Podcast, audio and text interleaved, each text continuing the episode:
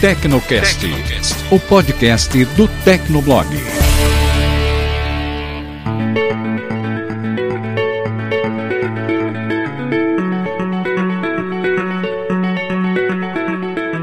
Olá, ouvinte, seja bem-vindo. Está começando mais um episódio do Tecnocast. Eu sou o Thiago Mobilon. Eu sou o Paulo Riga. E eu sou o Emerson Alecrim. Bom, vocês pediram insistentemente pra gente falar o que aconteceu com o servidor do Tecnoblog mês passado e a gente resolveu falar sobre isso hoje aqui no Tecnocast. A gente vai aproveitar o papo para falar também de outras empresas que já passaram por situações similares e o que, que eles fizeram para contornar esse problema e né, garantir que não aconteça de novo. A gente começa depois da caixa postal.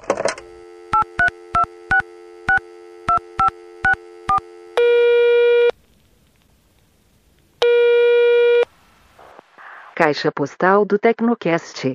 Você tem novas mensagens.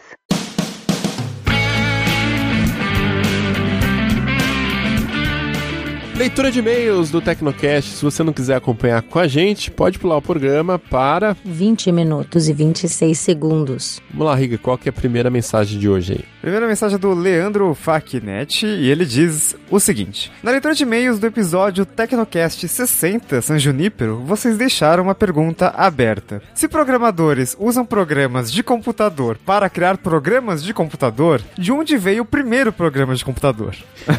Eu lembro que filosofei legal naquele episódio. Rolou uns comentários assim no Twitter e o pessoal gostou.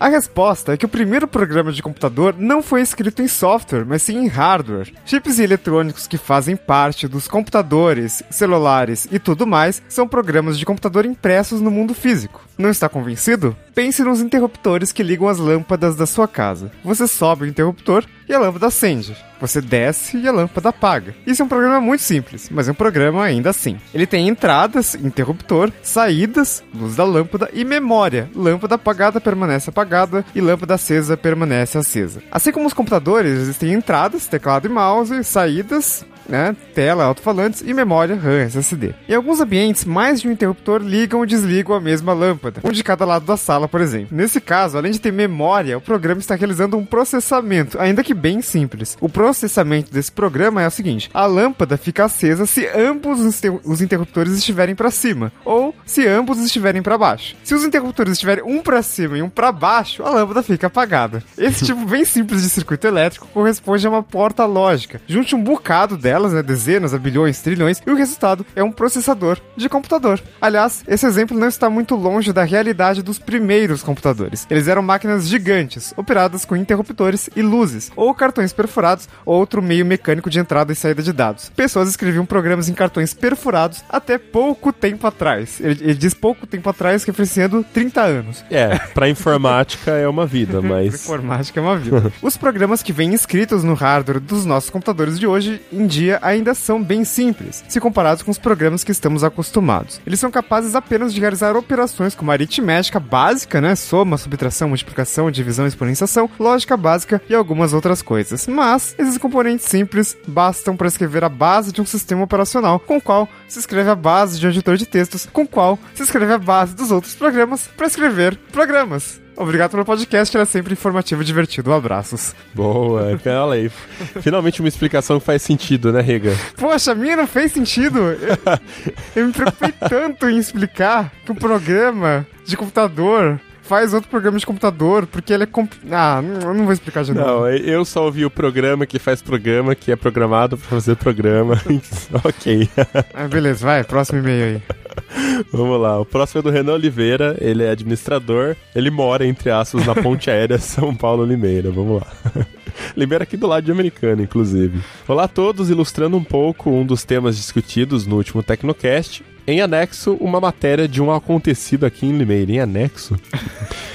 Há alguns anos circulou pelo WhatsApp e Facebook um vídeo de ratos em gôndolas de um supermercado. Uma mulher postou em um grupo de Facebook esse vídeo, dizendo ter acontecido recentemente em uma grande rede de supermercados da cidade, e é inclusive isso no momento que ela postou. É, eu tenho uma notícia aqui, eu vou ler o primeiro parágrafo da notícia, é o seguinte assim. É, saiu na Gazeta de Limeira, 12 de fevereiro de 2017, domingo. A manchete é, mulher é condenada a indenizar mercado por vídeo no Facebook. E o lead da notícia é o seguinte. O juiz da segunda vara civil de Limeira, Hilton José Domingues, condenou no último domingo, dia 19, a servidora pública EAC, tem as iniciais dela, ao pagamento de indenização por dano moral no valor de 5 mil reais por postagem de um vídeo no Facebook em que acusava haver roedor nas gôndolas de um supermercado de Limeira. A mulher postou o nome do supermercado junto com o vídeo. O estabelecimento reagiu e ajuizou o pedido de indenização por dano moral contra a autora da postagem, que foi vista, comentada e compartilhada por um grande número de pessoas. A servidora não apresentou contestação no processo. Mas ela não postou foto, não postou nada? Não tinha roedor? Ela postou um vídeo. E não- tinha ou não tinha roedor? Tá dito aqui que o- a informação era inverídica, porque nenhuma das unidades da autora foi identificada nas imagens, então tinha diferenças, enfim, não, não, não tinha como provar que foi naquele supermercado e tal. Ah, entendi. Bom, continua aqui o e-mail dele. Mesmo indagada por várias pessoas e informada que não procedia, ela manteve o post. Com toda a repercussão na cidade, o supermercado entrou com uma ação judicial contra ela, né? Como foi dito aí no e-mail, por danos morais, e o juiz a condenou com o pagamento de indenização. Vemos isso com frequência nas redes sociais. Não sei se ela agiu de má fé, ou apenas em troca de likes, ou alguma retaliação à rede por algum ocorrido, né, a rede de supermercados, ou ainda se agiu com inocência, achando que prestaria algum serviço divulgando um vídeo que recebeu de terceiros. Parabéns novamente pelo trabalho de vocês. Forte abraço.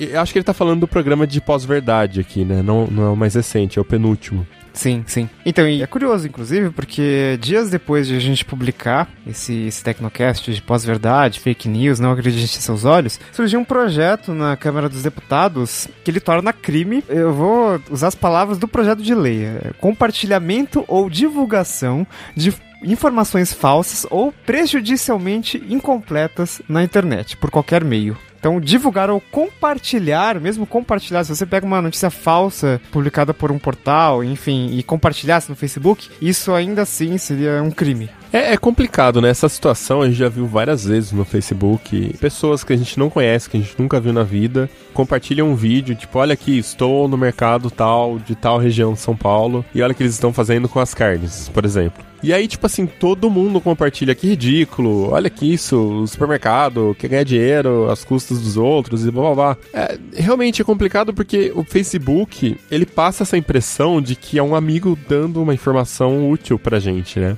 Tipo, olha aí, um conhecido meu foi lá no mercado e viu isso, não vamos cair nessa, né? E no final das contas, hoje, com essa questão do like e da vaidade, né, de ganhar shares e tudo mais, você vê que tem até gente usando isso pra aparecer, cara, é ridículo.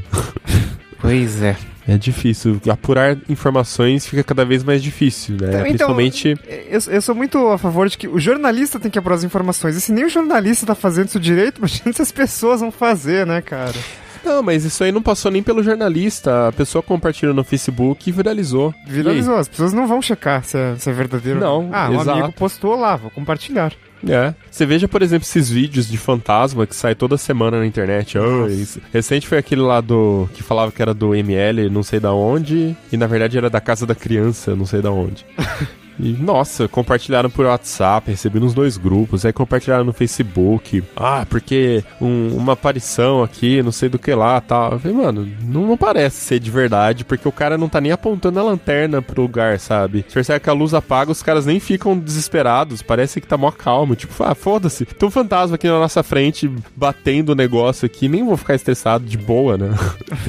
E aí depois saiu realmente um, um post que os caras analisaram tá, e constataram que realmente era falso o vídeo, né? Até contactaram lá a, a unidade, não era IML, como falaram tal. E, tipo, não era de verdade, óbvio, né? Que não era nada de, de demais, assim. Era uma brincadeira de alguém. Tinha até uma cordinha que aparecia no vídeo. Mas, tipo assim, ninguém viu que era falso. Certeza que se eu for em, em festa, churrasco de, de amigo, assim, de escola, a galera vai estar falando assim, ô, vocês viram aquele vídeo do fantasma? Nossa, é louco, hein? Ah, uma coisa que a gente aprende em jornalismo é que a, errata nunca vai ter a mesma repercussão da notícia que estava errada. Então, É.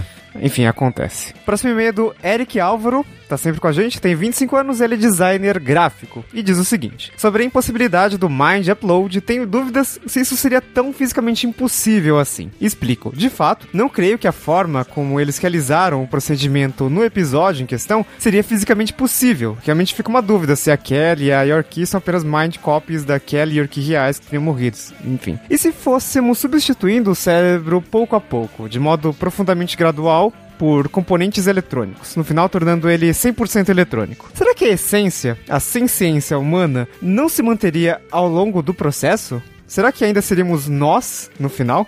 Como que você substitui pouco a pouco um cérebro? Você troca uma peça aqui, tipo uma engrenagem amanhã e. Como? Não sei, cara. Uma parte do seu cérebro para de funcionar, você troca, sei lá, pra adicionar a capacidade original do cérebro, talvez, não sei. Tá, não, então, aí a gente chega naquela teoria do barco que o Toad então, citou então, no tem, outro episódio. tem isso no próximo parágrafo. Tá, isso beleza. entra naquele famoso dilema filosófico sobre o navio de Teseu, que é uma Isso. história sobre uma embarcação que a cada parada num porto tinha uma peça trocada. E a questão que somos confrontados é se o navio que terminou a viagem é o mesmo do começo. Ok. A título de curiosidade, eu deixo essa reportagem de uma menina que teve metade de seu cérebro removido devido a um grave problema num dos hemisférios dele. É curioso imaginar como isso afeta a questão da essência individual humana. Ela ainda é ela? Ou ela virou outra pessoa após ter 50% do cérebro removido? Aí Fica a questão. Tem um vídeo que ele colocou aqui, o link a gente vai deixar aí no post do episódio, se a gente não esquecer. Pra terminar, eu recomendo o anime Expelled from Paradise, que parte da mesma premissa do San Junipero, mas só que toda a humanidade simplesmente foi viver numa realidade virtual e abandonou a realidade real, sendo o mundo real mantido por máquinas. O que, Nossa. o que creio que eventualmente irá acontecer, pois a realidade real jamais teria como concorrer com um mundo onde você pode fazer coisas incríveis, como voar, se teletransportar, desabilitar a dor, etc. A realidade virtual é o futuro da realidade. Ok.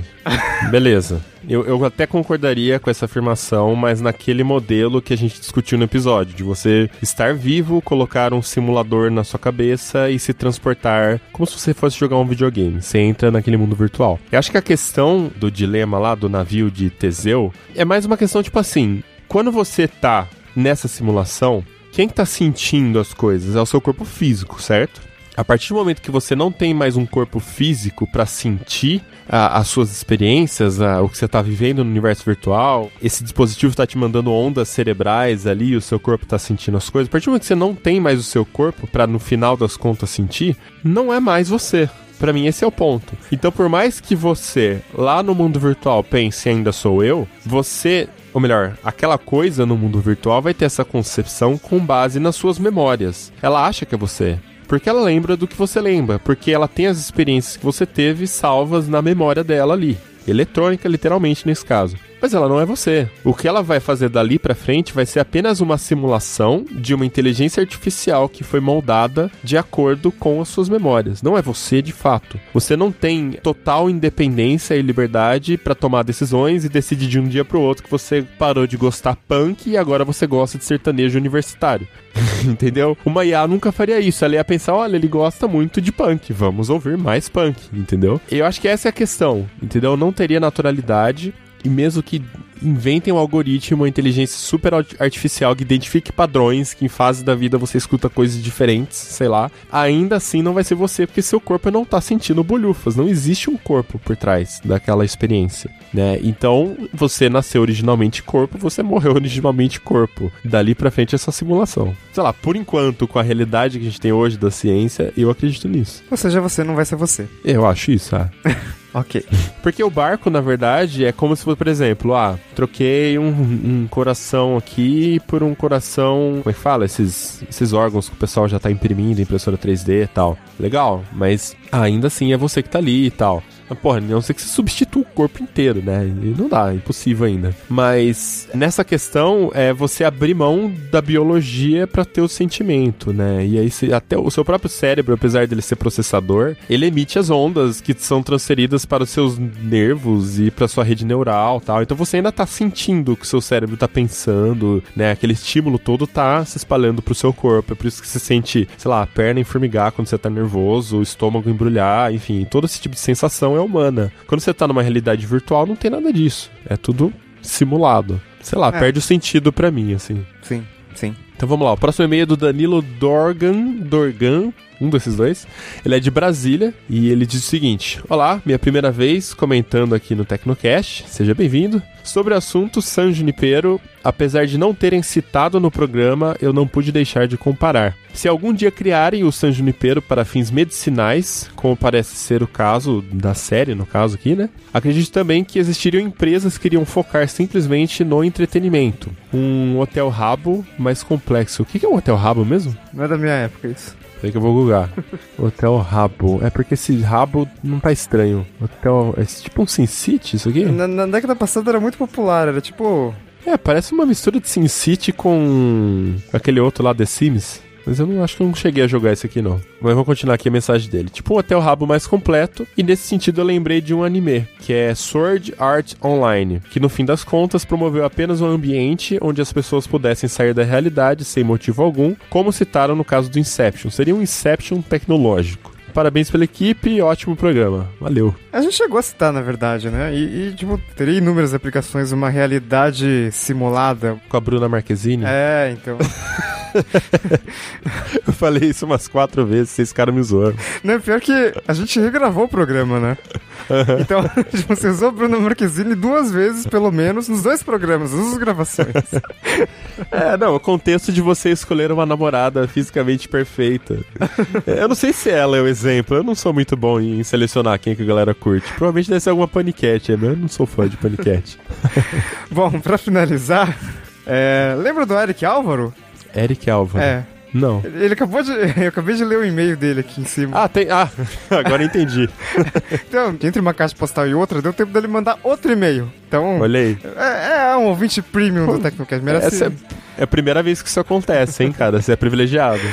Vamos lá, então. Eu selecionei uma parte aqui do e-mail do Eric que fala sobre a questão do Photoshop de áudio da Adobe. Então vamos lá. Sobre o que vocês disseram no final acerca de áudio e vídeos criados digitalmente, né? Ele tá falando sobre o Tecnocast 59. Eventualmente, 20, 30 anos no futuro, vamos chegar num nível onde será muito fácil para um pequeno grupo de profissionais criar o vídeo que quiser numa qualidade fotorrealista. Hollywood meio que já consegue fazer isso, né? Vídeo o ator do novo filme de Star Wars que foi ressuscitado digitalmente para participar da obra. Digo, não é 100% real, mas tá quase lá. Ah, o Terminator sempre faz uma cena com o Schwarzenegger novinho, né? Então, Entretanto, essa tecnologia é cara e precisa de centenas de profissionais super fodas envolvidos. e muitos mainframes também pra processar.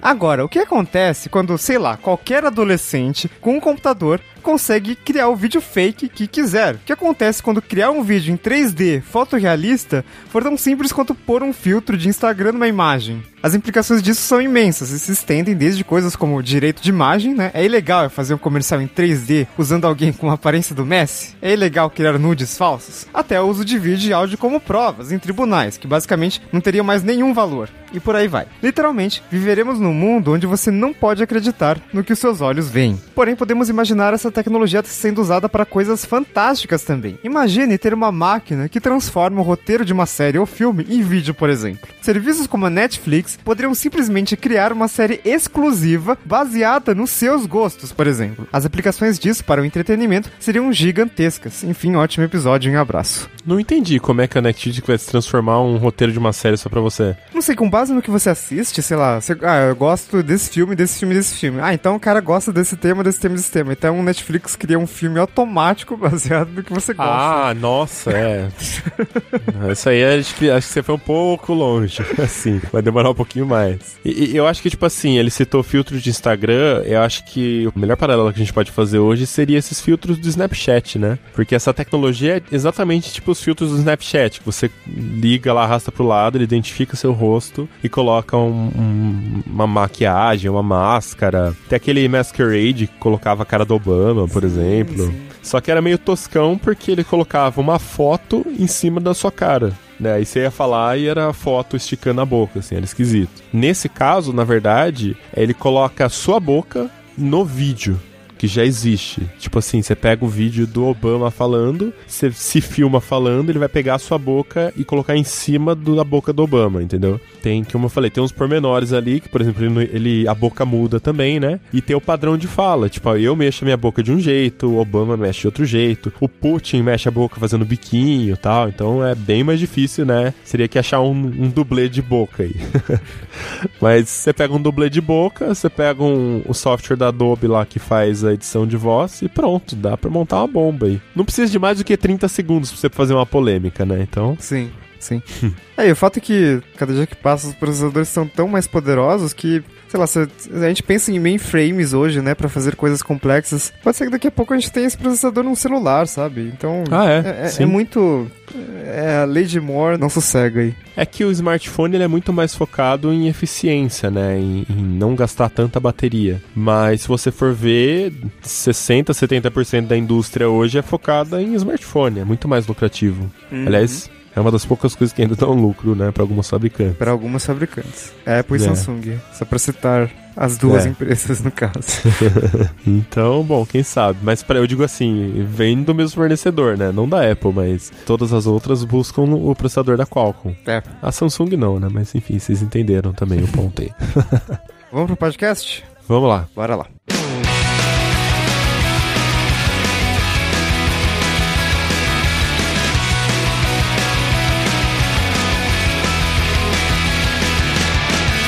Muito bem, você tá chegando nessa conversa só agora e não percebeu. Vou fazer um resuminho aqui do começo, o que, que aconteceu. Tecnoblog, em fevereiro, teve um dia que a gente ficou quase 24 horas. 24 horas fora do ar? 24, 48, quase Não, 72 não, peraí.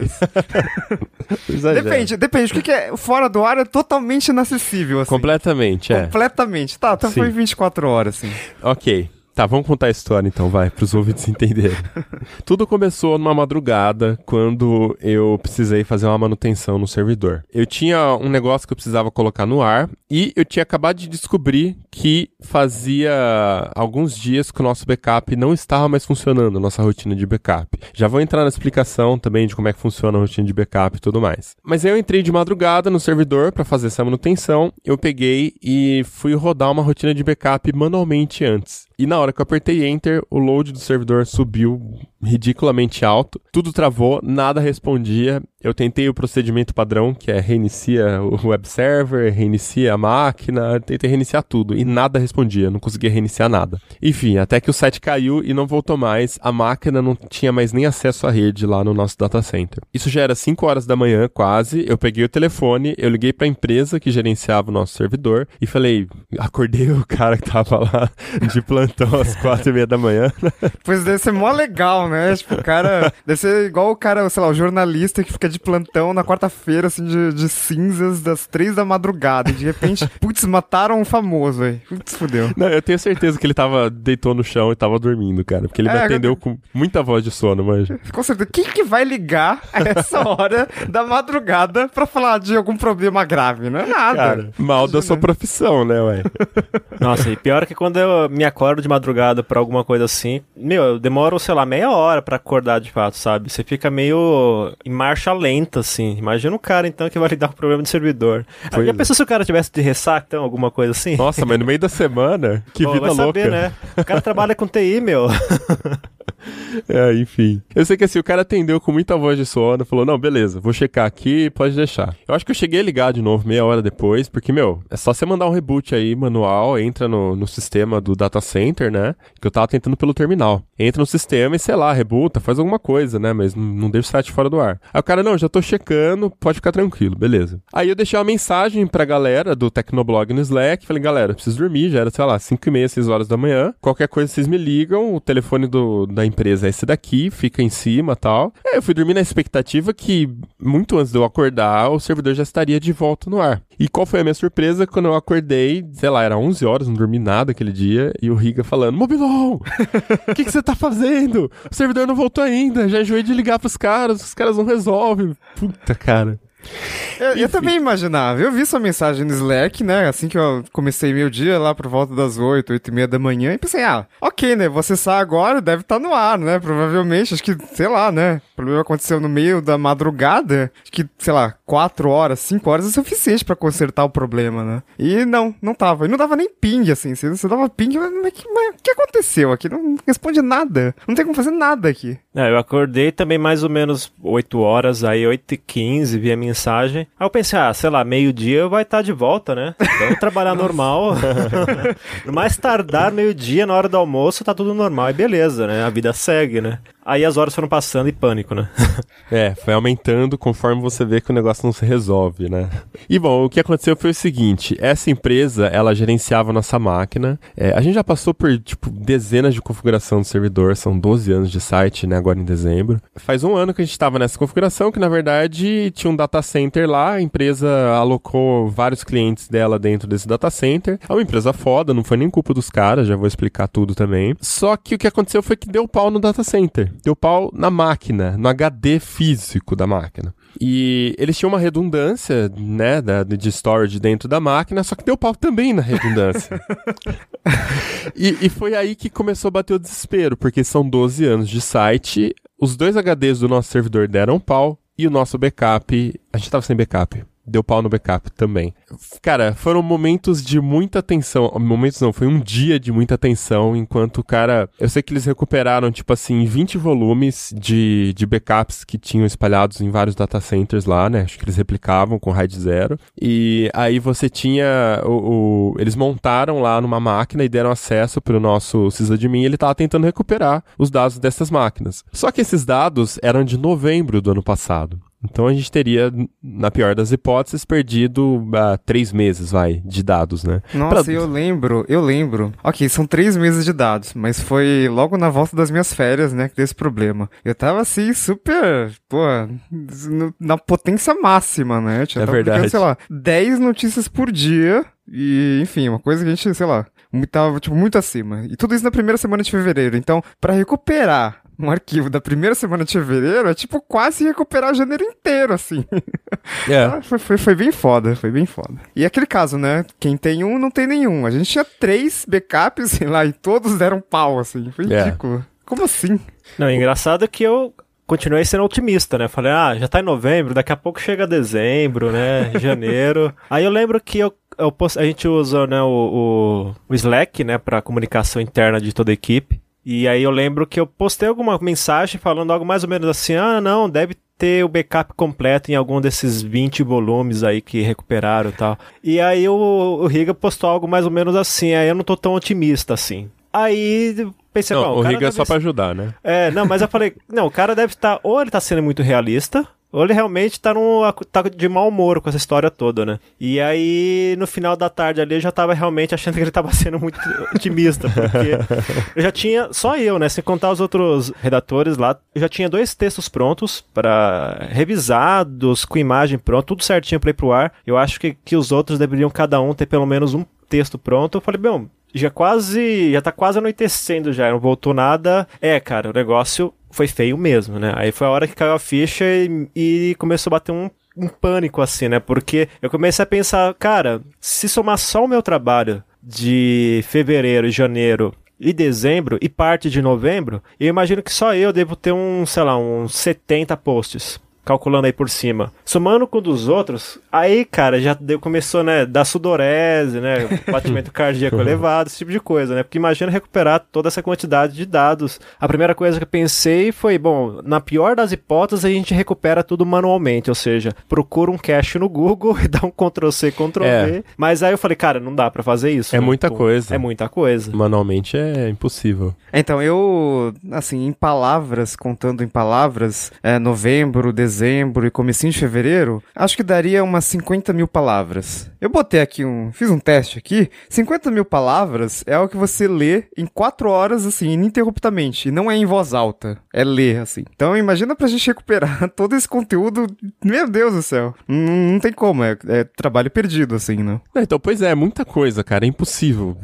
Se a gente tivesse que procurar no cache do Google, já seria, tipo, um trabalho bizarro, de, de grande, assim. Mas enfim, a gente já chega também no jeito que a gente conseguiu conseguiu recuperar isso. Deixa eu explicar para o ouvinte qual que era a nossa rotina de backup, né? A gente tinha um backup configurado para salvar todo o site e também a, o nosso servidor direto na Amazon. A gente tinha lá uma, um bucket no S3 e aí todos os dias de madrugada essa rotina rolava, compactava tudo e jogava lá no, no bucket da Amazon. Isso era uma forma, entre aspas, fácil de deixar essa rotina rolando, né? Porque você tinha tudo salvo de uma vez, então várias versões, né, separadas por dias assim. Mas também é uma forma meio difícil para caso você precisasse, por exemplo, recuperar um arquivo só né? Tipo, teve uma vez que eu perdi um arquivo PHP de 150k e eu tive que baixar 35 GB de um arquivo lá zipado com todo o conteúdo do site para descompactar isso e pegar aquele arquivo, sabe? Foi um puta de um trampo só para conseguir fazer isso. Enfim, a nossa rotina, ela durava 20 dias no S3. Ele tem uma configuração lá que você marca, tipo assim, esquecer os arquivos depois de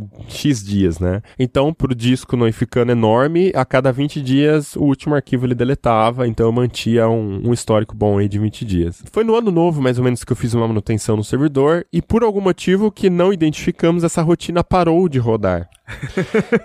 e esse é o problema de você confiar numa rotina que está rodando dentro da própria máquina. Você nunca sabe o que pode acontecer.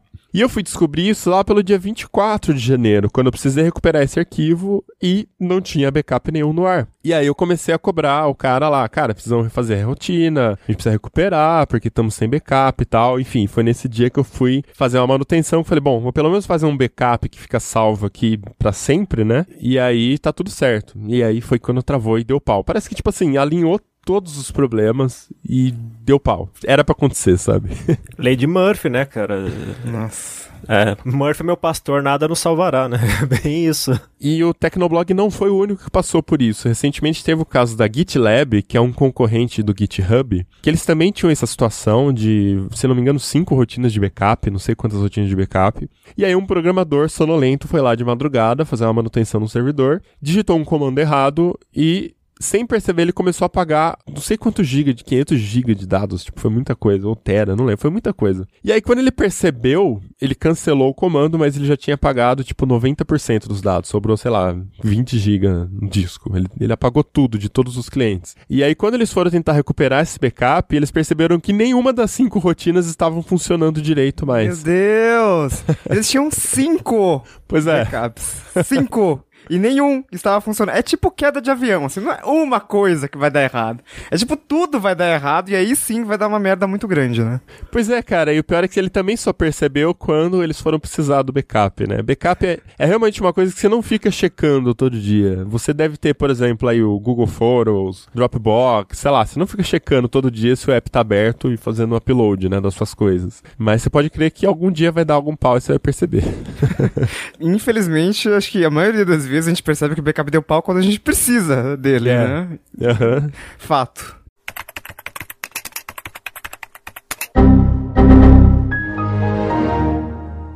Pois bem, a gente conseguiu restaurar o backup de novembro, infelizmente foi isso que aconteceu. E aí tivemos que bolar um esquema para conseguir recuperar esses três meses de dados que se foram. O Alecrim deu a ideia da gente utilizar o Feedly, né, que é um leitor de feeds, um agregador de feeds, e o feed ele faz download do texto. Ele só não faz download da imagem porque ele faz o hotlink com a imagem do site, mas o texto ele faz download e fica salvo lá. Eu fui lá no Feedly pra gente não ter que copiar texto por texto, são três meses, né? Afinal, eu bolei um negocinho onde eu consegui utilizando o Zapier, que é uma espécie de if this then that. Vou explicar. Eu configurei o Zapier para cada vez que eu favoritasse um texto no Feedly, para que ele pegasse esse novo texto favoritado e criasse um arquivo CSV. Aí eu favoritei todos os artigos manualmente, esses três meses. Ele criou um arquivo CSV com esses três meses de posts. E aí a gente conseguiu recuperar texto, autor, acho que tags também a gente recuperou. Né? E aí, a partir desse CSV, a gente subiu ele no Google Drive,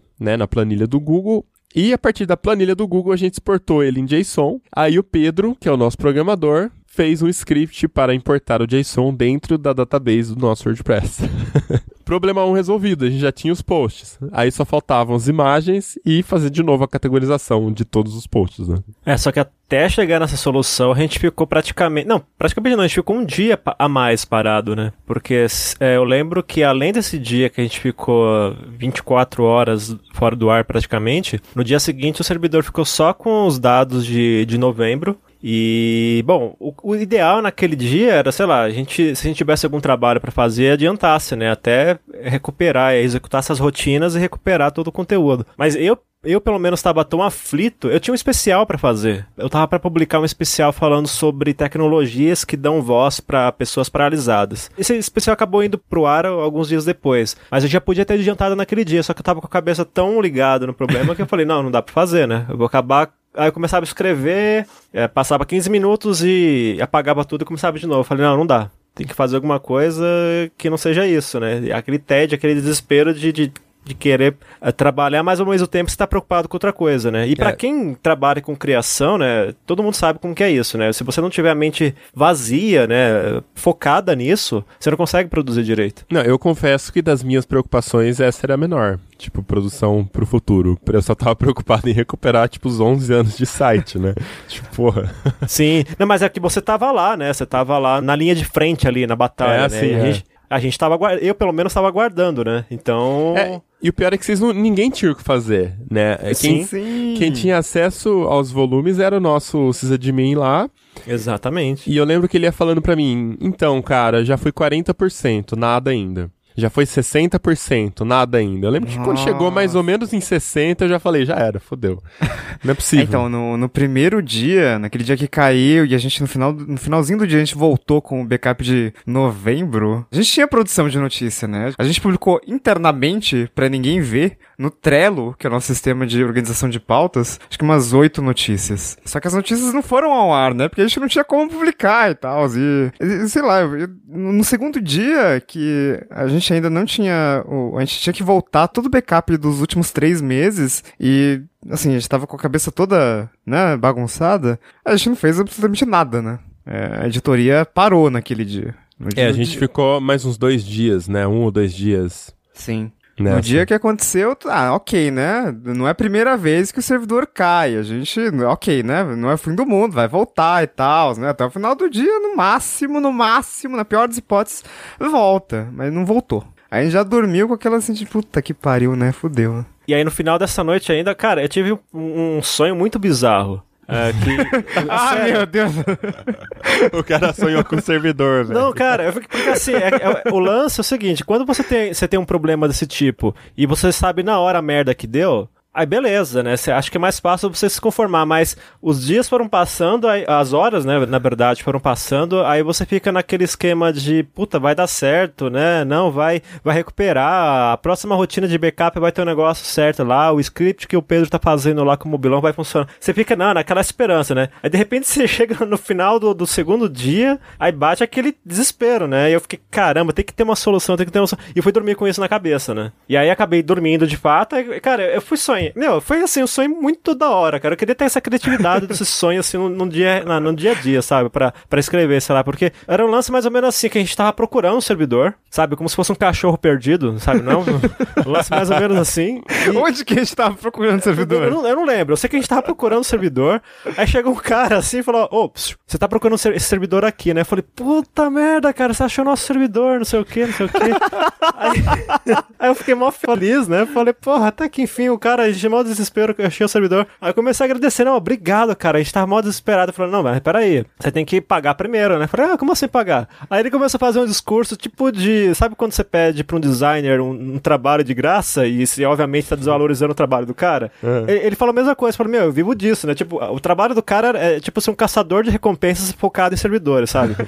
ele encontrava servidores espalhados é. por aí e entregava pro dono. Exatamente. Aí ele falou, não, cara, você tá desrespeitando o meu trabalho, né? Não sei o quê você tem que pagar porque é, eu vivo disso, esse é meu ganha-pano, isso aqui. Eu falei, tá, beleza, me convenceu, mas antes deixa eu dar, dar, uma olhada no servidor de novo. Aí ele mostrou o servidor e não era o nosso. Aí eu falei, não, cara, peraí, assim? esse não é o nosso, o nosso era, é azul, é moderno, não é esse servidor.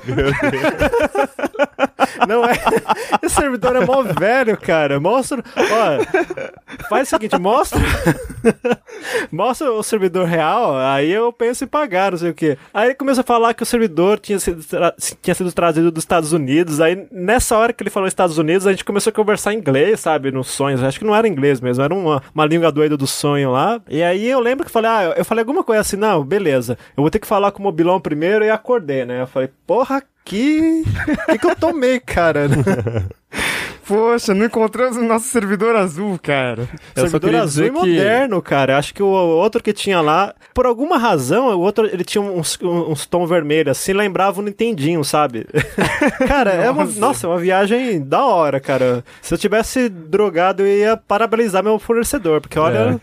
Eu só queria dizer que eu tô gravando esse podcast meio dopado em remédio de faringite e tô, meio na dúvida se essa conversa tá rolando de verdade mesmo. Tá rolando. Você vai ouvir daqui É real, uma semana. cara. Me belisca aí, vai. É real.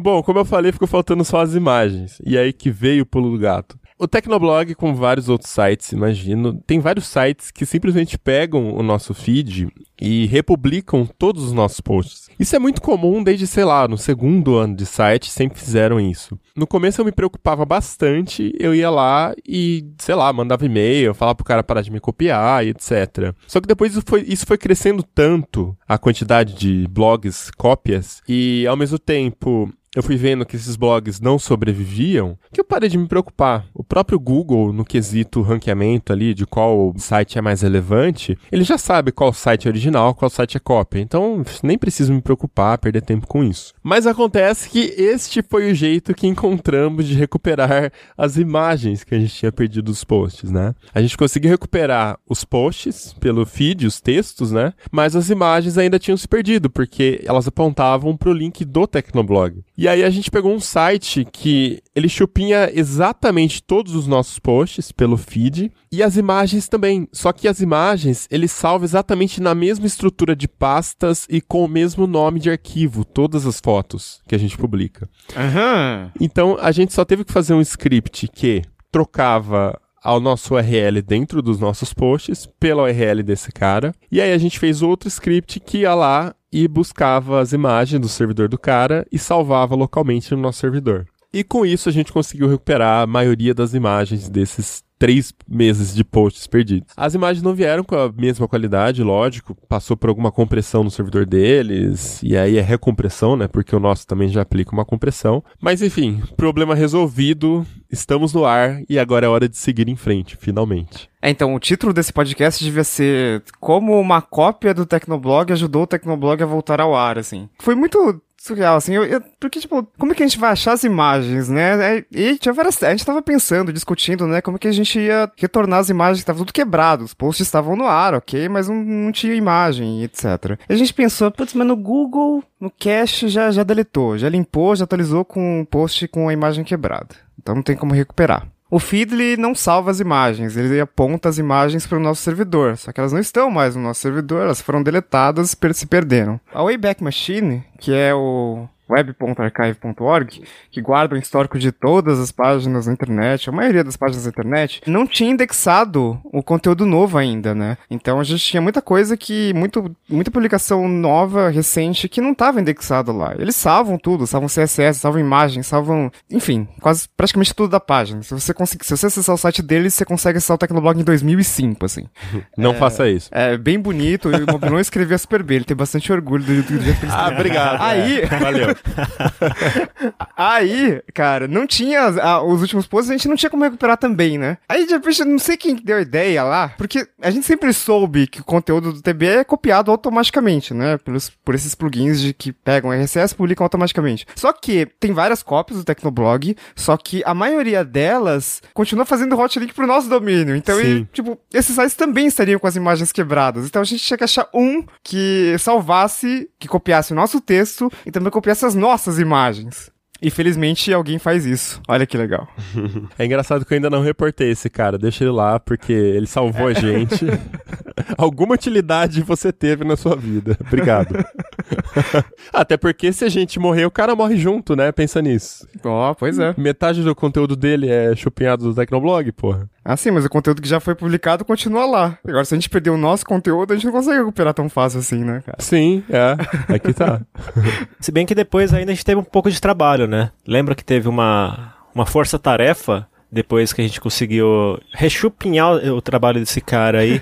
e aí a, a gente teve que dividir algumas datas e cada colaborador do Tecnoblog pegava uma certa data e entrava nos posts dessas datas e no final removia um link, né? Porque o texto, na hora que a gente chupinhava o texto, vinha com o link da página no final do texto. Então ele repetia o link, né? Tinha, e aí tinha uma outra informação adicional, eu não lembro qual que era, mas tinha duas linhas que a gente tinha que remover no final do texto, então a gente tinha que entrar post por post, remover esse texto e fazer algum ajuste de, de categoria, né, de palavra-chave nos mesmos posts, né. E, mas acabou sendo até que algo rápido, né, comparado com o tamanho do problema, né. Eu É. acho que, sei lá, uma hora, como a gente fez uma força-tarefa de fato, Sim. né, todo mundo participou, acho que em uma hora a gente já tinha resolvido tudo, né. É, é que assim, o servidor deu tanta dor de cabeça, ficou todo mundo tão preocupado, né, que a gente fosse perder tudo, que aí a hora que a gente tomou a decisão de deixar pra trás o que já não tinha mais esperança, tanto que eu lembro que eu falei pro cara à noite, eu não lembro as datas agora, mas foi num dia de noite, assim, falei, aí, cara, alguma esperança de recuperar depois de novembro? Tipo assim, o, o servidor tinha caído no dia anterior, aí do dia anterior pro atual, assim, ele tinha recuperado novembro, e aí ele tava mexendo nos volumes lá, naqueles 20 volumes que eu falei, e aí nesse dia à noite, acho que foi numa quinta noite, foi quarta, quinta, na quinta noite eu falei, então, eu preciso saber se, se você acha que vai rolar ou não, independente de qualquer coisa, porque se não for rolar, a gente vai virar a madrugada recuperando os posts. A gente virou a madrugada recuperando do feed, de manhãzinha a gente recuperou até meio-dia as imagens, e aí à tarde já tava todo mundo tão, tipo, porra, né, tipo, cansado e, e preocupado, que aí rolou uma força-tarefa e, tipo, foi muito rápido essa parte, né, de, acho que tava todo mundo pilhado, tipo assim, porra, vamos lá, vamos lá, vamos voltar isso no ar, vamos lá. e foi da hora ver o mutirão, assim.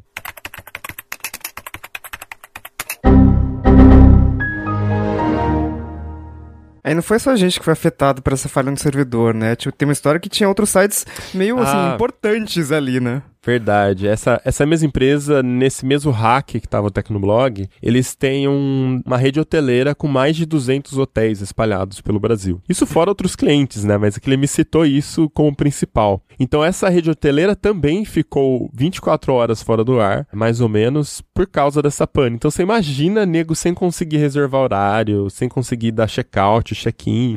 Imagina Será que a diária saía grátis? Acho que no papel, né? Sei lá. Imagina, tem uns hotéis, tem uns sistemas de internet das coisas, que tudo é interligado à internet, né? É tudo, tudo internet, então tudo controlado pela web, o cara pode, sei lá, desbloquear a porta pela internet. Tanto que teve umas brechas de segurança, que, tipo, umas quedas também, que como a, a fechadura de uma porta era interligada à internet das coisas, quando teve aquela queda no S3, não tinha como abrir a porta, porque a chave não funcionava, ele não reconhecia a chave, ele não tinha como validar se a chave estava certa ou não. Não é bizarro isso? Mas aí alguém ia lá e abria pro cara, né? Então, eu não sei se tinha um esquema pra abrir manualmente a porta, cara. Mas ah, é- deve ter. Porque assim, Espero que sim, né?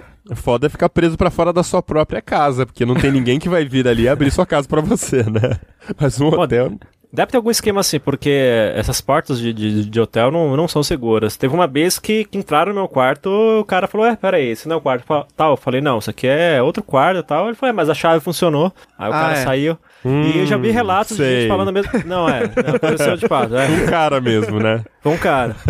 Mas eu já vi relatos de gente falando que aconteceu a mesma coisa. Alguém entrou no quarto lá e pensando que era um outro quarto e a chave funcionou, né? Aquelas chaves magnéticas que. Magnéticas não, tem um NFC, alguma coisa assim, né? É, um cartão que você passa na porta É, e... mas é sempre falha, né? E fora quando também você vai. Às vezes você pega o seu cartão, aí você sai do quarto e na hora que volta ele não tá funcionando, né? Aí você tem que ir lá na recepção e trocar. Enfim, eu nunca gostei. Eu prefiro o esquema tradicional mesmo, de chaves de metal.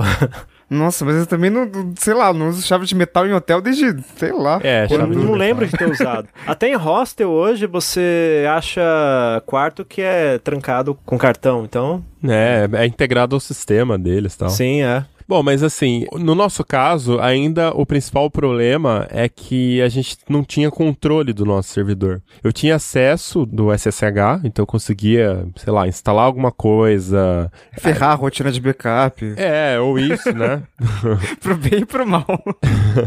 Eu conseguia fazer algumas coisas ali, só que assim, a máquina, a instância, o VPS lá, eu não tinha como ir lá no servidor, por exemplo, ah, deixa eu replicar aqui essa instância e enquanto eu faço manutenção na outra. Eu não tinha como fazer isso, né? E tudo que eu tinha que fazer nesse nível de mexer lá na estrutura, eu tinha que pedir para essa empresa que ia lá no painel e administrava. Hoje em dia é muito fácil você ter servidor e é muito barato você ter servidor. A gente escolheu ficar com eles porque esse cara, especificamente, é um cara que já fez muito trabalho pra gente de servidor, ele é muito bom tal. Só que acontece esse problema de, tipo assim, passou um ano, já tem um monte de coisa lá que tá ultrapassada. Tem, sabe, o web server tá numa versão mais nova já, era legal atualizar. Tipo assim, a gente usa o Nginx, né? A versão antiga, para você adicionar novos módulos no Nginx, você tem que recompilar todo ele. E na versão mais nova, ele tem o chamado módulos dinâmicos, que você consegue só instalar o módulo. Então você baixa a apt-get e tal, instala o módulo e já era. Tá lá no seu servidor. Então já, tipo assim, tinha uns quatro módulos que eu já tinha falado pro cara que precisava instalar e que era importante pro site e tal. E o cara falou assim: ah, então, tem que marcar um dia pra gente fazer, porque tem que recopilar ele inteiro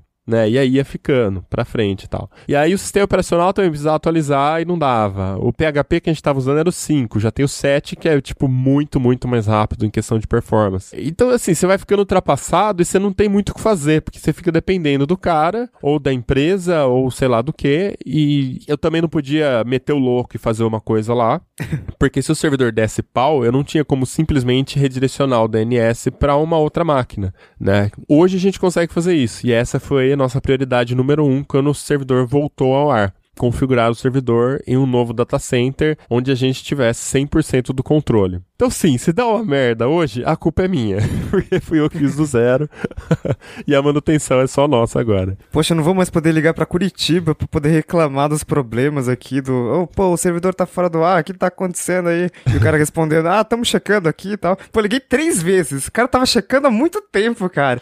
Não, e o pior, o que me irrita muito é assim, ah, estamos checando, estamos checando. Mas não tem detalhes do que, que tá acontecendo Sim. exatamente, né? Isso, é, eu fico, caramba, eu posso ajudar? Pelo amor de Deus, vocês querem ajuda? Enfim, acho que eles estão acostumados a lidar com um cliente muito leigo, assim, né? Tipo uma rede hoteleira, sei lá. Você ter alguém de TI dentro da rede hoteleira, sabe? E também acho que tem a questão do cara, tipo assim, viu o tamanho da merda, e tá morrendo de medo de dar a notícia e deixar todo mundo desesperado. Então, tipo assim, vamos, vamos esperar, vamos ver se a gente consegue recuperar, aí a gente fala o que aconteceu. Eu acho que foi tipo isso que aconteceu, sabe? Provavelmente. Só que eu comecei a ficar irritado, porque eu ligava lá, eu comecei a falar bravo com os caras já, porque ninguém falava nada. Sabe, você pode dar uma, um, tipo assim, me dá um, uma explicação, qualquer coisa, me diz o que, que tá acontecendo. Ah, então, eu não tenho como te falar, não tenho como dar resposta. A gente tá checando. Porra, o servidor tá o dia inteiro fora do ar, sabe? Tecnoblog não é o site da vendinha do tio João aqui da esquina do bairro, sabe? É um site com 4 milhões de acessos mensais, cara. É um site grande e tal. Tem anunciante que era pra estar tá no ar hoje, não tá, né? Comecei a contar isso pro cara também. Mas, enfim, não deu, não teve o que fazer. Ai, ai.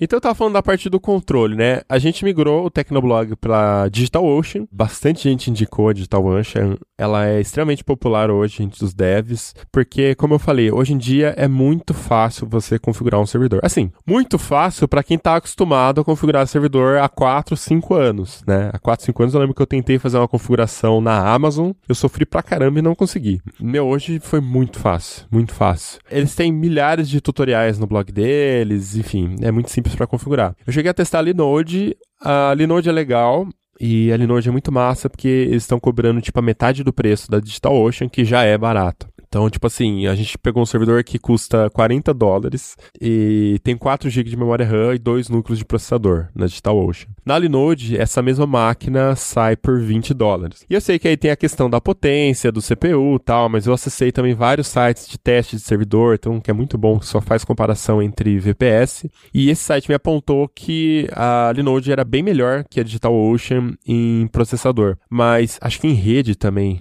não lembro, em duas coisas. Mas a DigitalOcean era muito, muito, muito, muito mais rápida em velocidade de armazenamento e velocidade de memória RAM. E como nossa aplicação é extremamente otimizada, é tudo em cache, né? A gente ia tirar muito mais proveito do tempo de resposta da RAM e do SSD do que do processador em si, porque não tem nada de muito pesado rodando no TB. Mas enfim, consegui configurar o servidor lá depois de peguei semana de carnaval e fiquei a semana inteira bitoladaço, configurando, testando. Aí no dia seguinte eu vi outra coisa, eu queria otimizar também, queria otimizar também. E cada dia um pouquinho, até que chegou no que tá hoje e tá super otimizado. A DigitalOcean, eles têm um sistema de backup integrado que semanalmente eles fazem. Em inglês é tipo, é backup a nível de bloco de dados, não sei qual é a tradução exata disso. Mas é aquele backup que, tipo assim, ele não lê seus dados, ele simplesmente cria uma imagem do seu disco inteiro. A DigitalOcean tem isso e custa 20% do seu valor de servidor, que você está gastando com servidor. Então a gente já ativou isso no, no nosso servidor. A principal vantagem é que, por exemplo, se hoje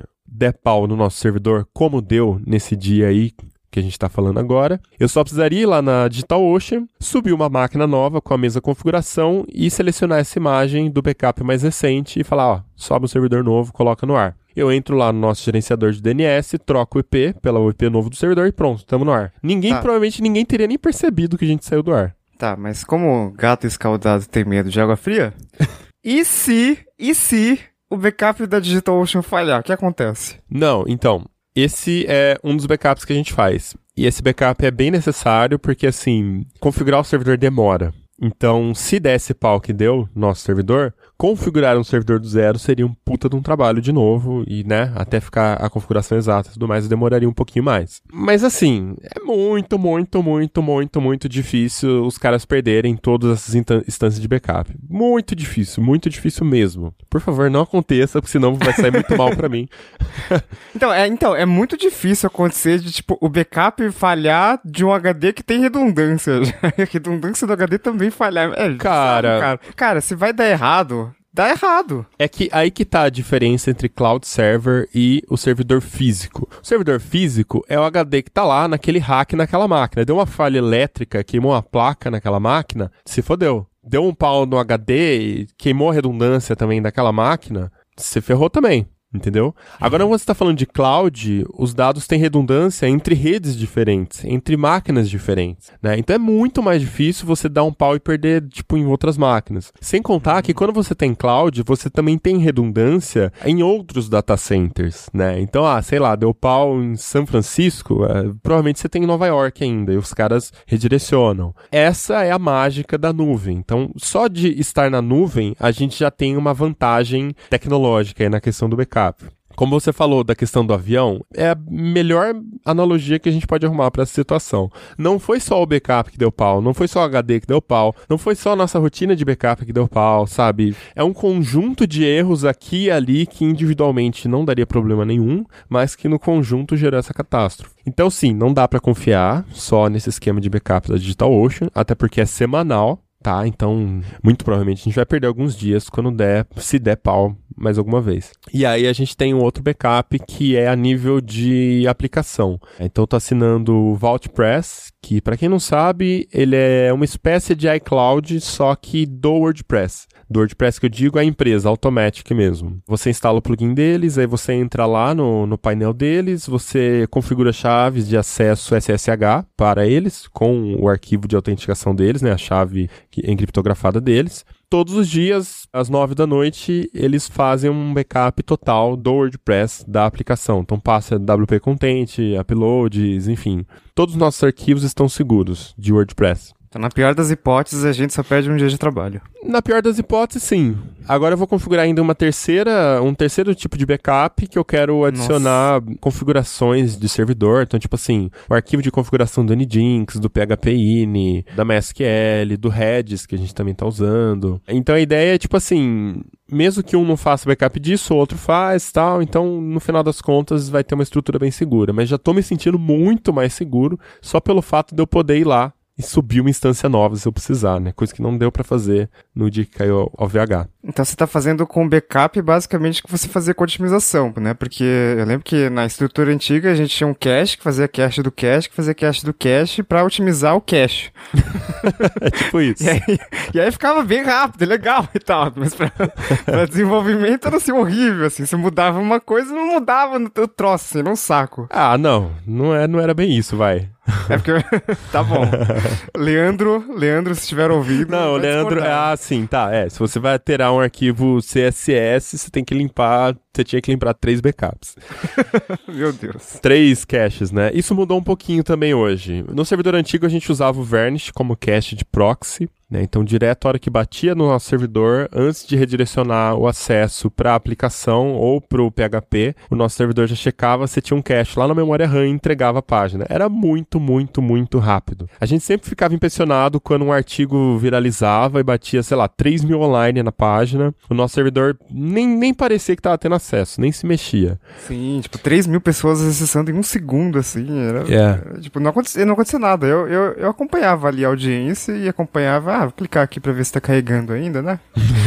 e estava super rápido, assim, como se não tivesse acontecido nada. E aí a gente também usava o WP Super Cache, que era para fazer o cache no disco. Então o WP Super Cache eu colocava um cache de uma semana, sete dias, e o Varnish, como era um cache de memória RAM, eu deixava para 6 a 24 horas, dependendo da parte do site. Mas a parte de posts eram 6 horas apenas. A ideia era o seguinte, ah, de tempos em tempos esse cache vai revalidar, e aí ele vai checar no disco se tem uma versão, se mudou ou não, né? O WP Super Cache, assim como o Varnish, tinha um plugin que quando a gente publicava algo, ele limpava as páginas que precisava limpar de cache. Mas caso não tivesse limpado nada, o Varnish pegava o, o cache lá do WP Super Cache, e, enfim, não precisava ficar refazendo o cache de página sem que ela fosse atualizada. A gente mudou isso um pouquinho agora, porque assim, Vou entrar num papo um pouquinho mais técnico agora. O Varnish ele tem um problema que ele não suporta ainda a conexão HTTPS, conexão com certificado né, SSL. O Nginx suporta.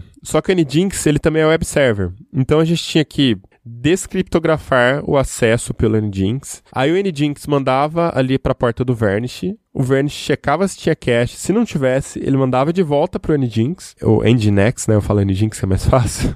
E aí o Nginx mandava o acesso pro PHP. Eram quatro passos aí até chegar no PHP para depois ir para MySQL, database e tudo mais. Hoje eu eliminei o Varnish porque a gente usa o Cloudflare e eu descobri que no Cloudflare também tem cache de HTML. É, então a gente também está com uma versão paga deles agora e eu mantenho só ele para fazer o cache de HTML. Se fosse um servidor antigo, o Cloudflare ia fazer cache do Verge, que ia fazer cache do, NG, do Nginx, que ia fazer cache do WP Super Cache. É, não, na verdade, então eu eliminei tudo isso no servidor novo. A verdade é que eu nunca faria isso no servidor antigo porque eu não tinha esse acesso a nível de servidor assim para fazer essas configurações. No servidor novo tem várias coisas que eu fiz que travou lá, deu problema. Aí eu entrei lá pelo painel da DigitalOcean, acessei lá, eles têm um console interno, ah, configurei ali, voltei, voltou a funcionar. No servidor antigo não daria pra fazer isso, teria que ligar pro cara, falar assim, viu, aconteceu alguma coisa aí, checa pra mim e tal. Né? E o cara ia ficar puto porque eu tô mexendo e cagando o servidor também. Mas com esse servidor novo, a gente ganhou muito em agilidade. Essa é a graça, entendeu? Hum. O Cloudflare, para quem não conhece, ele é uma aplicação que ele tem várias funções, assim. Você configura o DNS do seu domínio lá com ele, e aí você vai apontando o IP para onde você quer que vá, né? Então, só apontar o IP para o nosso servidor, no caso. E aí ele tem recursos de segurança, proteção contra ataque DDoS, ele tem vários firewalls específicos, tipo para WordPress, ou para Joomla, ou para Drupal, Magento, enfim, tem várias coisas lá. Ele também tem várias configurações de otimização de velocidade. Então, por exemplo, no plano pago que a gente está usando, ele já consegue compactar todas as imagens do seu site e é tipo assim, on the fly, sabe? Tipo, a hora que você acessa a imagem, só aí ele puxa a imagem para o servidor deles e faz a compactação e começa a entregar a imagem diferente a partir daí. E ele suporta automaticamente o formato WebP. Então, às vezes você baixa a imagem lá .jpeg, se vocês quiserem fazer o teste aí, entra em qualquer post do Tecnoblog salva uma imagem no seu desktop. Você vai ver que é um JPEG ou um PNG, mas no seu desktop ele vai salvar como WebP, que é um formato de web, acho que do Google, né? Que ele consegue comprimir a imagem muito mais. Tanto Não no é vírus. Safari. é, não é vírus. Tanto que no Safari ele salva como JPEG, mas no Chrome, se você fizer o teste, ele salva como WebP. É, porque ele já suporta isso. Uhum. E isso é muito legal porque é bem mais rápido, né? Fica bem mais leve. Ele também consegue identificar o viewport do dispositivo. Então, você tá no smartphone, ele não tem que te entregar a imagem enorme de desktop, né? Então, ele consegue redimensionar a imagem pro formato do smartphone e ele já deixa isso salvo lá. O próximo cara que acessar via iPhone, por exemplo, ele vai entregar aquela imagem já no tamanho correto. Olha, há controvérsias, né? Tem gente, tem uma galera, e eu incluso, no qual a resolução da tela do celular é mais alta que a do monitor. É, O, o meu é Quad HD, o, fone- o monitor é Full HD, então eu consigo ver mais detalhes no smartphone do que no computador. é, então, aí que tá. Mas outra coisa que ele leva em conta é a velocidade da sua conexão. Ah, sim. É, no 3G realmente, 3G limitadão. Então, se você tá numa conexão mais lenta, ele faz aquele negócio que vai carregando a imagem, ela vai ficando pixelizada até ficar boa, sabe? Pra muita gente só entrou pra ver a notícia ali e tal, às vezes nem precisa carregar a imagem inteira, sabe? Ela leu a notícia e já saiu fora. Então isso é muito útil pra conexões mais lentas também.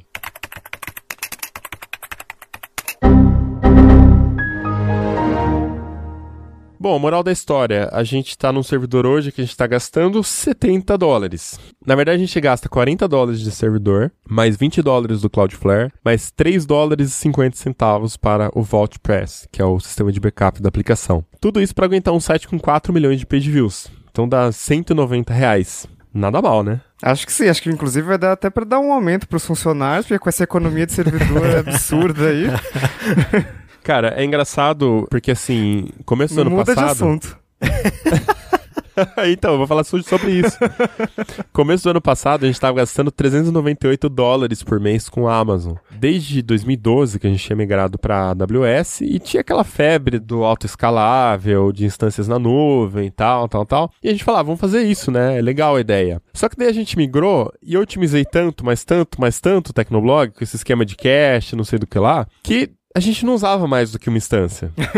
Nunca. Era muito difícil abrir mais do que uma instância. É, eu lembro que a gente dava até pra fazer umas contas, assim. Se tivesse, assim, um milhão de pessoas ao mesmo tempo, ainda assim ia dar, tipo... Sim. é, porque ele não, não- quase não usava processamento na hora de bater numa página que tava em cache, né? Sim, é, porque a- na verdade as instâncias da AWS eram bem fracas de processador. Bem, bem fracas de processador. E só que como a gente fazia uns caches bem legais assim, a gente nunca abria mais máquinas. E a gente usava duas máquinas, uma para database apenas e outra só para sistema, só para web, né, é, aplicação PHP. E mesmo assim nunca abria, cara. A gente gastava 400 dólares, vai. Então 4, 8, 12, a gente gastava, sei lá, 1.200 reais por mês, só de servidor. Aí a gente fez essa migração para OVH com essa empresa que fazia o nosso servidor e passou a, a gastar 198 reais por mês. O que já foi, tipo assim, puta, sensacional, né? Muito louco tal. E realmente tava muito bom, era rápido, era estável. A gente teve raros problemas de queda de servidor, assim. Teve um dia que tem um problema com storage, realmente, que a... começou a dar lentidão. Aí descobriram lá que era storage mesmo. E o pessoal lá do data center só fez a troca do storage. Foi rapidão. Mas de Como- cair. É, em compensação, quando falhou, foi pra falhar mesmo, assim. Não, É. vamos dar uma falhazinha aqui. Não, vamos ferrar mesmo. Foi acumulando todas as tentativas de falha e jogou de uma vez, né? Sim. Aí que tá. Mas enfim, a gente já tava gastando mais ou menos isso, 198 reais, só que sem o backup, né? Aí eu gastava mais 20, 30 dólares por mês com a Amazon pra manter o backup lá. 3, 6, 9, é, dá, dá quase 300 reais, vai, de, de servidor. E a gente conseguiu economizar 100 reais e ainda assim tá numa estrutura melhor, com mais backups e, e contando os backups e contando o Cloudflare, que eu não pagava antes, a gente usava o plano free. Eu lembro que alguns dias depois da gente voltar com o servidor, né? Deu uma queda geral na Amazon, né? No, no S3. E aí uma galera ficou fora do ar, assim. O Trello não tava funcionando, o Slack a gente não conseguia mandar imagem, então a nossa comunicação tava prejudicada. O Quora, aquela, que é aquele Yahoo Respostas com pessoas inteligentes, né? Não tava funcionando direito também. O If This Then That também tava falhando e tal. Ficou totalmente, assim, fora do ar por umas 4 horas e depois ainda continuou instável, assim. E o nosso backup antes, né, ele era feito no Amazon S3. Então imagina que, é, mesmo que estivesse funcionando, sei lá, tivesse dado todos esses problemas e a gente tivesse que recuperar o backup da Amazon, a gente não ia ter como recuperar, porque tava fora do ar também. pois É, vi- é, é, pois é. Não, e ainda assim, a gente teria que baixar esses gigas e gigas de dados no servidor, distribuir os arquivos entre pastas, instalar todas as aplicações, Nginx, o Varnish que a gente usava na época, né, não usa mais. Cara, daria um trabalhão gigante pra configurar. E hoje em dia, como a gente tem essa espécie de iCloud por WordPress, hoje em dia eu só lanço uma instância nova lá na DigitalOcean, eu pego a última imagem que a gente tem de backup e já subo lá. Sem contar que eu já deixo uma salva lá eternamente, para caso o backup, sei lá, pare de funcionar. Tem uma opção lá que você vai lá e faz um snapshot. Então eu deixo um salvo eternamente, mesmo que desatualizado. E aí eu plugaria o plugin do VaultPress, ativaria e ele automaticamente começa a sincronizar o meu backup. Sabe que nem quando você ativa um, um iPhone novo e ele já baixa todas as configurações, sua senha de login, seu, suas digitais, os seus aplicativos e tudo mais? Tipo isso. Sei lá, a gente teria perdido no máximo três horas fora do ar. Nem isso. Nossa, seria muito mais rápido. O engraçado é que isso meio que acaba revelando esse hábito que a gente tem de só fazer as coisas quando alguma merda acontece, né? Você vê que a gente precisou, tipo. A gente fica. Acho que de, de nem tudo na vida, né? A gente fica, ah, não vou fazer, tem que fazer isso, mas ah, vamos deixando, vamos, tá funcionando bem, não sei o quê. Naquele esquema de que em time que tá ganhando não se mexe, né? Mas aí no final das contas, quando vem a pancada, cara, vem essa, né? Cara, eu acho que é, na parte de TI, eu acho que não tem ninguém que nunca passou por uma situação como essa, sabe? Porque, cara, se tem uma coisa que não é uma ciência exata, parece contraditório que eu vou falar, mas é essa parte de, de tecnologia. Porque, assim, mesmo quando tem uma chance mínima de dar errada, essa chance parece que aumenta, sabe? Em determinadas ocasiões. Tipo, é bem lei de Murphy mesmo, né? Que se tiver que dar errado, vai dar errado, sabe? Por isso que a gente sempre, uh, em qualquer empresa grande ou de médio porte, pelo menos, tem aquela coisa de ter uma rotina até documentada do que tem que ser feito. É, tem gente que vai lá documentar todo o sistema, não sei o que, depois tem gente que faz uma verificação daquela rotina, justamente porque não dá para confiar, cara, sabe? A gente tem que ter sempre alguma. Em vez de ter uma, um, um, plano B, você tem que ter um plano C também um plano D. E claro, como a gente uh, deve ter ficado claro para todo mundo no decorrer do episódio, tem que verificar se esses planos ter o backup lá, e depois descobrir que, sei lá, por um, um erro de script, esse backup está corrompido, ou ele copiou informações de maneira errada, de repente mudando para pegar um exemplo, mudando a codificação do texto, né? Aí na hora que você puxa o backup, o texto está exibido com caracteres estranhos, sabe? Então, eu acho que no fundo, no fundo, o que a gente pega disso é uma baita experiência, né? Nessa coisa de que, olha, realmente, essa coisa de, de, de não mexer em time que, que tá ganhando, pelo menos nessa parte de TI, a gente tem que tomar um pouco de cuidado com isso, né? Porque merdas acontecem. E acho que todo mundo, acho que o ouvinte aí, de repente, vai mandar pra gente um e-mail falando de alguma história bem cabeluda na empresa dele. Ah, sim. acontece sempre. Com certeza. Com é, é assim, uma coisa que eu gostaria de deixar claro aqui é que eu não tenho experiência configurando servidor tá? Foi a primeira vez que eu configurei um servidor do zero para usar em produção, assim, num site de verdade, né? Não para blog, pessoal já fiz tal, mas Tô falando pra um site de verdade aqui, né? Tecnoblog e tal. Porém, desde 2011, sou eu que estruturo os servidores do Tecnoblog. Sou eu que escolho quais aplicações a gente vai usar, se é o Nginx, se é o Varnish, uh, qual é a sequência que a gente vai trabalhar aqui. Ó, primeiro pluga no Varnish para depois ir pro servidor, pro Apache, na época que era Apache, ou pro Nginx para depois pro Varnish. Hoje a gente começou a usar também o Redis para fazer cache persistente de database do WordPress, né? Então já deixa, já desafoga a MySQL também. E quase abandonei o MySQL troquei pelo MariaDB.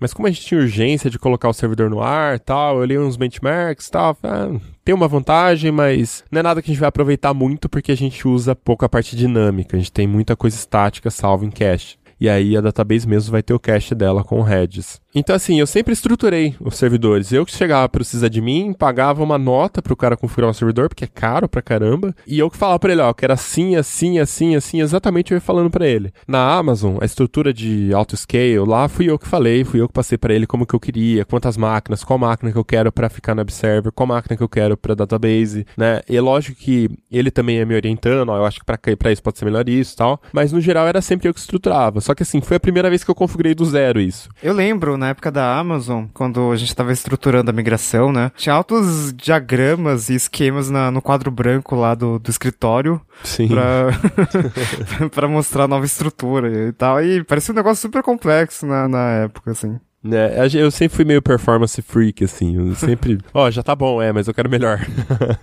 Não, e isso, isso é interessante porque é, evidencia também esse lado de que pra gente ter um, um site do porte do Tecnoblog, a gente precisa realmente, cara, escovar bit, sabe? Pra gente ter o volume de acessos que a gente tem e ao mesmo tempo deixar o site é, rápido, né, Pra que todo mundo consiga acessar sem passar por aborrecimentos, a gente precisa ter um servidor otimizado ao extremo, porque a gente precisa ver que não é só o nosso lado também, né, em termos de, de- servidor, de carga de, de consumo de dados e tal. Tem um lado do usuário, porque se a gente não, não cuidar bem da, da estrutura toda da página, o cara que, sei lá, o cara vai acessar uma página da gente e de repente nisso daí vai toda a franquia que ele tem do dia do, do internet 3G, 4G dele, sabe? Então a gente tem que estar sempre ali preocupado com isso, com essa questão de desempenho, com a questão de segurança, porque senão não funciona. Não é uma estrutura Cara, e, simples, né? e velocidade também. É, para muita gente, acessar o site e demorar pra carregar, a pessoa sai. Né? Para ranquear no Google, por exemplo, você tá numa posição ali nos resultados, você tem que ser o cara mais rápido. O Google leva isso muito em consideração hoje em dia. Só para eu dar uns números aqui, o servidor antigo já estava otimizado, mas por algum motivo ele ainda tinha dias de muita lentidão. Acho que por ser um servidor físico, concorria com outros sites ali na rede, não sei exatamente a, a explicação técnica para isso. Mas a gente tem duas métricas aqui de velocidade pela uma ferramenta chamada Chartbeat, que a gente usa para editoria de news, que mostra pra gente como é que tá a performance do servidor. Nos melhores dias do servidor antigo, o tempo de resposta ficava mais ou menos na casa de 400 e tantos milissegundos. 400, 500 milissegundos, nos melhores dias. Né? Tinha dia que isso aí subia para 1500, 2500, e eu não entendia nada de por que estava tão ruim isso, reclamava lá para a empresa, né? Tanto que já teve vez que precisaram trocar um HD que tava com problema. É, no caso, aficionado por performance, já que a gente não recebeu reclamação nenhuma, assim, né? Tava alto o número lá, mas, tipo, eu, eu não via ninguém falando, nossa, tá lento e tal. Não, não tava lento, mas é um tempo de resposta muito alto. Influencia, né? Hoje caiu e fica na média de 60 a 80 milissegundos. Pra terem uma ideia. Então, só com essa configuração nova do servidor, caiu umas oito vezes, assim, nos melhores dias, o tempo de resposta do servidor. Isso é muito, muito rápido. O tempo de carregamento das páginas tem um código que fica lá na primeira linha da página e um código que fica na última linha e ele faz o cálculo de quanto tempo leva. O tempo de carregamento também caiu em média uns 3 segundos no total, a média total do site, né? Tem páginas mais lentas tal, mas já dá para perceber que com todas essas otimizações, tudo no geral tá muito mais rápido. Se você acessar a capa do TB e começar a carregar post, você vai ver que é tipo instantâneo, tá muito rápido. Uma outra coisa que é muito analisada por quem está fazendo otimização do servidor e tal, é a questão da localização física do servidor. Porque por mais que você tenha o melhor processador, melhor RAM, melhor rede, melhor tudo, se o seu servidor está em Nova York, é muito difícil ele carregar mais rápido do que um servidor que está em São Paulo. Né? O tempo do ping conta muito, porque cada imagem que você vai transferir é um ping ali. Né? E hoje, como a gente está fazendo o cache de HTML dentro do Cloudflare, o nosso cache fica espalhado como em CDN. Né? Não só as imagens ficam espalhadas nesse sistema de CDN, como também o cache das nossas páginas. Então você vai acessar, sei lá, o primeiro post que está na capa do TB hoje, eu estou acessando de um servidor aqui de São Paulo, de um servidor dos caras. Mas o nosso servidor, de fato, está em Nova York. Entendeu?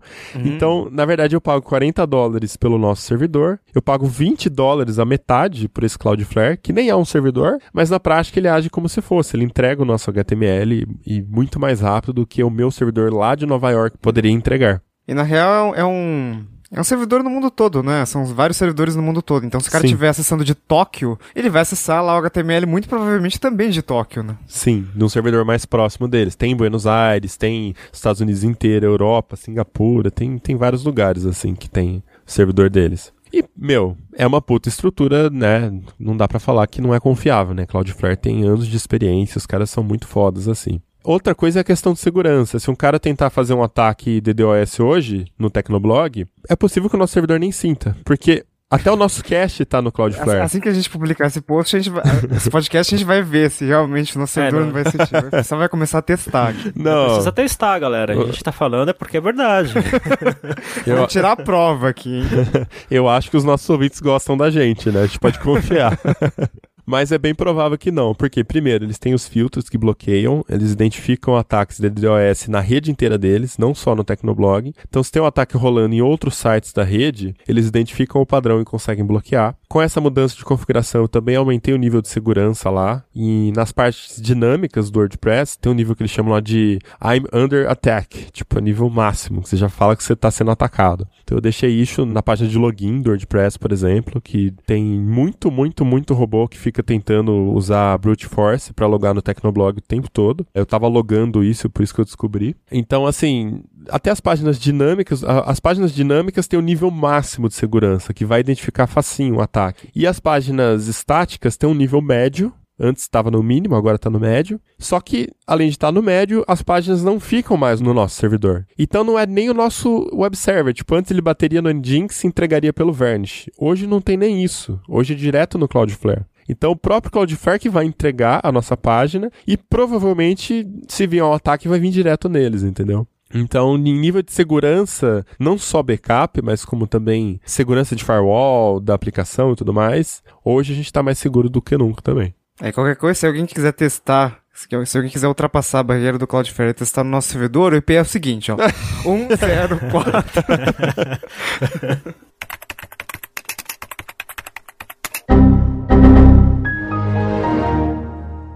Bom, então é isso, pessoal. A gente vai chegando aqui no final deste episódio do Tecnocast. Com certeza você trabalha com TI, e já tem as suas histórias também, então manda pra gente, pra gente ler no próximo episódio. E se você ficou com alguma dúvida mais específica, alguma dúvida mais técnica, sobre algum detalhe da configuração do servidor do TB, você tem curiosidade, você quer usar também, manda pra gente também a questão que a gente responde no próximo episódio. Eu tentei não entrar em muito detalhe técnico, quer dizer, acabou entrando, né? Não tem como. Mas tem alguma coisa, enfim, que você queira saber, manda que eu leio e respondo na próxima caixa postal. Se você quiser falar com a gente nas redes sociais também, todas elas eu sou arroba mobilon. Arroba Paulo Riga. Arroba ealecrim. Então é isso, a gente fica por aqui e voltamos com outro episódio daqui 15 dias. Até lá, tchau, tchau. Falou. Tchau, tchau.